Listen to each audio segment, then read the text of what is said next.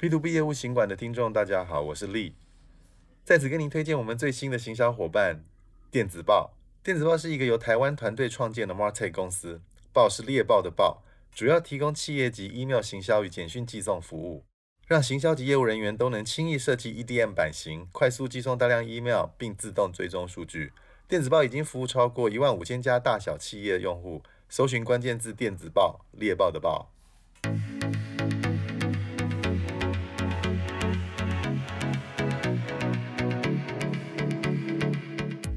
大家好，我是 June，我是 Lee，欢迎大家来到 B to B 业务新馆。天哪，一下子又快要感恩节了，对，今年好像又快要过去了。对啊，感觉好像今年才刚开始，今年好像 有时候觉得今年好像很漫长，有时候觉得今年过得好快哈。我觉得今年过得相当的快耶，嗯，从过完年到现在，真的是中间几次疫情的这疫情的这个冲击，其实现在真的是已经又。快要感恩节是就是岁末了，对啊，真的岁末年终我们都要做一些可能不管是反省啊，或者对未来的规划嘛，哈，要跟大家提一下。对哦，我们的岁末感恩的见面分享会，对对对，呃，是在十二月四号，再提醒就是各位好朋友们，呃，可以过来跟我们参加见面会，然后也把大家一些比较业务啊、行销上的一些最近比较遇到一些瓶颈的问题。都带过来哦，我跟丽这边会，嗯、呃，帮大家做一些咨询跟解答。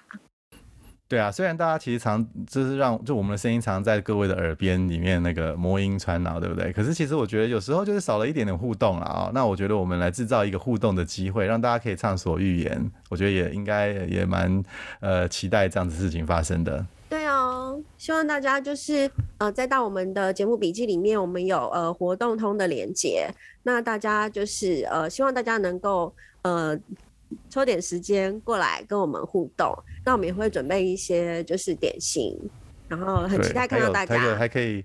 对啊，还可以抽奖哦。好，那既然我们就是已经到了一年的结束，我相信。呃，蛮多就是业务行销的人员呐、或是主管，其实现在也开始要筹划明年的预算跟计划了。那每家公司或是每个团队，我相信都会有一些所谓的一些指标跟 KPI。那对于新的一年，那有没有什么比较好的呃一些呃不同的一些面向的指标可以做思考？那我我跟丽这边其实今天有一篇蛮好的文章想跟大家分享。对，这篇文章其实是来自那个 Salesforce，就是 Salesforce，我我想大家很多人应该很熟悉，就是知道这是一个 CRM 的软体嘛。那其实他们在做内容行销，其实做的也挺不错的。我们也会把这个呃 Salesforce 他们的部落格的连接，就是贴给大家。大家其实有时候就是可以去看看他们一些发表的新文章。其实呃也没有这么就是以他们的公司产品为主啦，也比较是趋势啊，或者是现在分析问题的文章，其实有时候会蛮受用的。那这篇文章其实是在讲呃，它标题其实就是五个。就是业务指标哈，每一个这个领导者啊，需要再重新思考的啊，因为呃，可能也是因为就是整整个这个疫情的关系嘛哈，那其实尤其是在呃台湾当然也是还好啦，那其他国家其实对整个那个呃不管是业务啊或者商业端的模式啊，其实大家都做了一些重新的思考。哦，那可能以前注着重的东西，现在不见得是这么着重了，或者是说应该不要讲说不见是改变了，应该讲说是可能会有一点调整了啊，那再加上这个科技的进步，那尤其是呃就是是在这个疫情期间呢，大家在家上班，或者是很多是远距工作，那很多的这个解决方案，然后可能就要在线上或者数位的方式发生这样子。对，那呃，第一个项目就是我们在这文章里面看到的，就是所谓的一些 recurring 的 sales。那这个其实跟我们在之前单集有跟各位朋友分享过的，其实就是一个固定的、固定的一个营收。那这个固定的营收可能会借有一些呃订阅式的服务，或是一些呃像是呃利润分享这样的一些模式，呃帮公司去的营收做一个所谓打打基础的动作。可能你的公司呃也许。呃，可以，呃，大概有，通常我觉得一个公司如果能够有，呃，三成的以上是这一些 recurring 的 sales，那对于你整个每个月做的营收的计划啊，还有一些利润的分析，都相当的会有帮助。对，这种重复发生的收入啊，其实这几年其实非常流行了啊。那我想，最其实呃最最指标的，其实有是有一间公司就是 Adobe 啊，Adobe 其实我们以前都知道，它就做 Photoshop 啊，就 P 图啊什么，然后或是剪接啦、特效 AE 啊什么这种东西。然后在这大概他应该是在几年前的时候，大概五六年前吧，哈，然后开始就是把单一这个 license 改成这个订阅制的方式。但是那个时候其实呃还没有这么多人这样做，其实大家就是有点就掀起这种轩然大波，大家觉得说啊，我不能拥有软体了，你知道吗？那这就变成就是说，好像我要用去租软体的这种概念。那大家那时候刚开始是有点不太习惯了哦。那不过就久而久之，其实有很多呃公司也开始走订阅制的的的这个这个 business 吗。那那其实以尔多比为例的话，其实他们是一个。非常成功的一个案例就对了。这订阅制它们有什么好处？对这种大型的上市公司而言，其实它可以做 forecast 做得更大、更精准。比如说，它现在有多少人订阅，它可以去预期哦，就比如说长时间啊，三个三三三年、五年甚至十年哦，它的经济规模会多大？那我觉得其实这个是一个很聪明的做法。那你也会间接带来你公司一个很固定稳定的收入。那这种尤其适合，比如说像软体公司啊，或者服务形态的公司，这种 SaaS model 的公司就非常适合。对，even 是我觉得有一些公司，它可能是卖系统或是硬体，它并不是以。软体或是服务为主轴，那我觉得其实也都可以借由一些所谓像维护的合约、维护的计划，或是某一些特定的价值服务去做一个所谓 profit sharing 的利润分享的一些呃商业模式。那多跟客户就是呃做一些多面向的思考，其实我觉得都可以去建立起这种重复固定的收入的一些商机的可能性。对，我补充一点哦，这个就是这也是我们生活上的一个小例子，因为大家都有用手机，然后大家手机都用来拍很多照片，对不对？那其实像我，我不知道大家知不知道，就是 Google 前阵子有一个一个很很重大的一个公告，就是说他把 Google Photo 跟云端硬碟，然后跟你的 Gmail 的那个容量全部都算在。十五 G 的这个这个这个范围里面了，以前它 photo 是分开的，然后只要你下，只要你这个上传这个低解析度的照片，它其实没有容量的限制的。那突然间你就会发现，就是说哇。他如果把那个容量全部都把它混在一起的时候，你这十五 G 一下就用完了。那呃，我老婆她就是每天就在一天到晚在删照片，对不对？因为你一直会一直满嘛。那我就跟她说，你真的就定一下那个 Google 啊，就是 Google Google 的那个的云端硬碟的空间嘛。那好像台币六十块，你就可以有一百 G 的空间。好，那大家大家想想看，就是说，如果你一上了这条船了以后，就你会觉得说，哇，太棒了，我都都不再不会有那个空间满的问题了。可是你很难下船的，你知道吗？第一个。呃，客户也有也会懒得终止那个服务啦，他觉得就是就是就是理所当然了嘛哈。那另外一个就是说，你就变成你跟这个公司的服务有点是绑在一起了，你就需要他的服务，你就很难就是所谓的下船或很难他终止他的服务了。所以某种程度来说，你这个稳定的客源其实会让你变成一个非常以长期着眼，然后就是一个比较永续的一个呃资金来源。那在第二个项目的话，在这篇文章里有提到，就是所谓的客户终身的一个价值。那其实我觉得，大部分的业务，我们在进行一个案件的时候，我们当然是希望把眼前手边的这个案件赶快的把它成交，然后获取这呃可以说是一次性的订单。可是其实在这篇文章里，他强调的是，呃所谓的一个客户，他对这个公司来说，他一个呃长远性的 lifetime 的一个价值。那这个价值其实怎么去创造？这个真的是必须要，就是呃，应该说是呃。滴水穿石啊，积沙成塔，慢慢慢慢的把一些东西，然后从诶，我们把东西销售出去，然后客户用了我们的东西服务之后，他再去提升他所提供的商品的服务或是价值，慢慢慢慢真的是创造一个呃所谓真实的双赢，所以呃创造了客户的成功，其实慢慢的这个 lifetime 的 value 就会提升。那我相信在这个文章里，它的图表也很明显的显示，其实在经过两三两年三年之后的更云，其实客户的价值是越来越高的，而不是只是一次性的跟你买的东西就算了。对，那比较具体的来说，就是说你要怎么样把这客户的价值来提高？其实有时候就是你要稍微花点精神分析一下客户采购的行为了啊。那我们这边讲行为，可能就是在观察，就是说，哎，他他是什么哪一个时间点比较容易去做这样采采买的动作？然后他数量是多少？那他在这个时间点通常喜欢买什么样子的东西？我想这各行各业都可以运用的啦哦。这篇文章是只提到那个饭店的这个经营了哈，就有时候他看是不是会加买饮料啦，或是他的这个这个这个消费习惯是怎么样啊哈？那我们如果了解这些东西够彻底或是够深入的话，你就比较容易能够做出一些准确的预预测。好，那进而提供一些比较专属的服务。嗯、像刚提到的这些分析，我觉得现在其实蛮多呃服务也都强调做一些比较呃初阶式的 AI 分析。那我觉得这些呃，因为现在我们的生意模式很多都是线上跟线下是整合的，所以我觉得借由这一些客户的 AI 的分析的辅助的工具，我觉得慢慢的去归纳出，然后分析出你现在呃手边客户的一些形态跟他们的一些特色，我觉得。这样子可以借由一些不同的呃重点去推，慢慢的，真的我觉得客户的呃他的 value 会逐年逐年的提升，所以再提醒大家，其实工具是很重要的，可以呃试着用看看一些比较呃 affordable 的 AI 的工具来做在这一块上面。好，那第三个啊，在这篇文章有特别提到，其实就是客户的粘着度跟流失度。那其实这个我觉得也是蛮重要的。为什么呢？就是说，其实我们呃，其实，在经营不管是企业或经营客户啊，最重要当然还是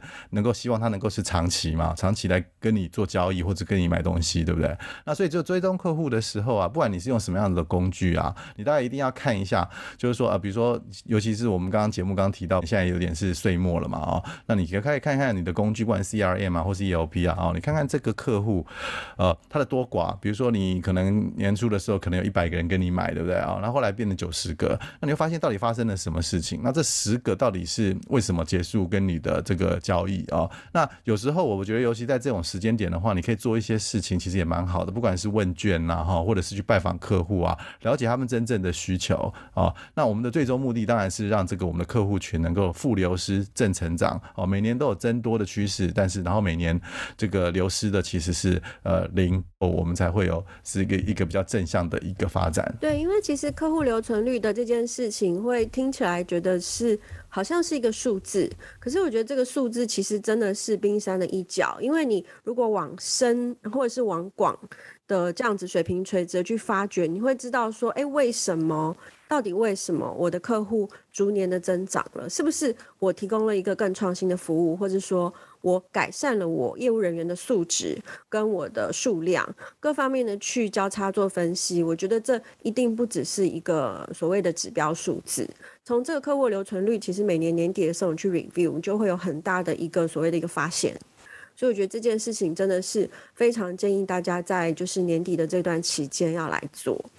那下一个项目在这个文章中有提到的，也是一个很重要的地方，也就是所谓的呃危机就是转机。他这边提到的标题是呃 early 的 warning signs，就是一个呃客户可能他会出现一些诶比较异常的，或者说他有明显的他的销售是他的采购是减少的一些所谓的呃一些 red flag，就是有一些需要我们注意或是警觉的地方。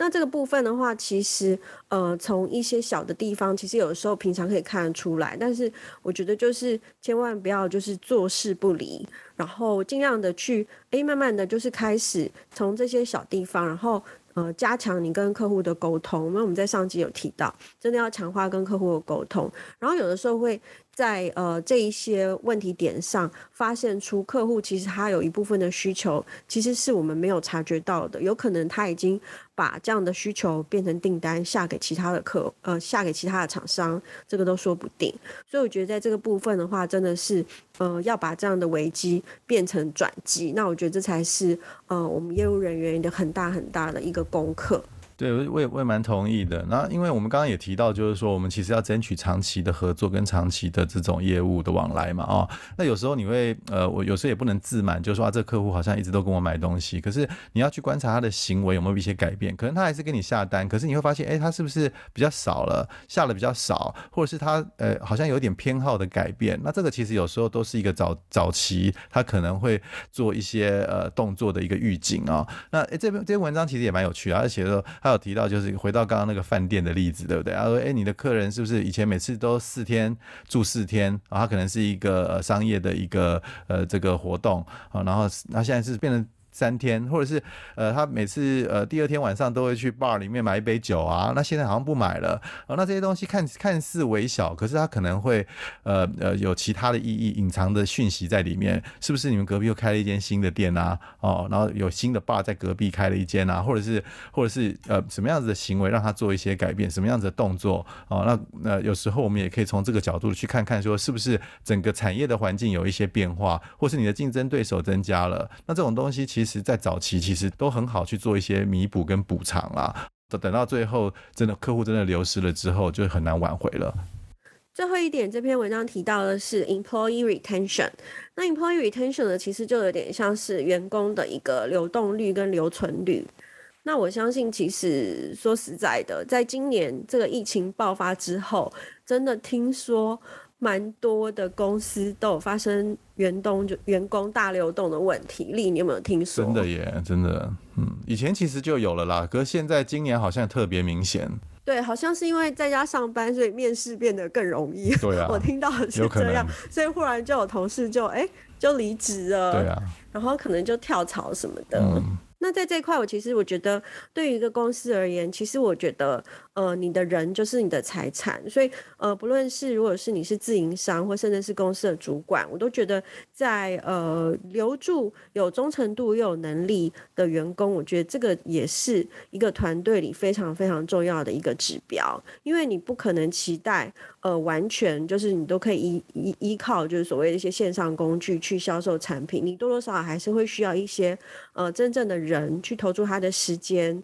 呃，跟他的 effort 去经营这一些商用的客户，所以我觉得其实呃，员工的留存率，嗯，在经营一个组织，或是说在带领一个团队的时候，是必须要很诚恳，而且很真实的去面对面对这个问题，因为我们知道其实有一些员工，嗯。可能他表面上跟你维持蛮好的关系，但实际上，呃，我觉得这个真的是有时候会有一些呃波涛波涛汹涌的存在。那这个都是作为一个领导者必须要有的一些所谓的一些 sense。针对这一点呢、啊，我个人是觉得，嗯，虽然说就是说没有不可取代的人跟不可取代的职务了啊、呃，就是常常我我们也碰到很多朋友，其实他就觉得说，哎，真的，我如果跟我走了以后，这公司一定业务整个完蛋了，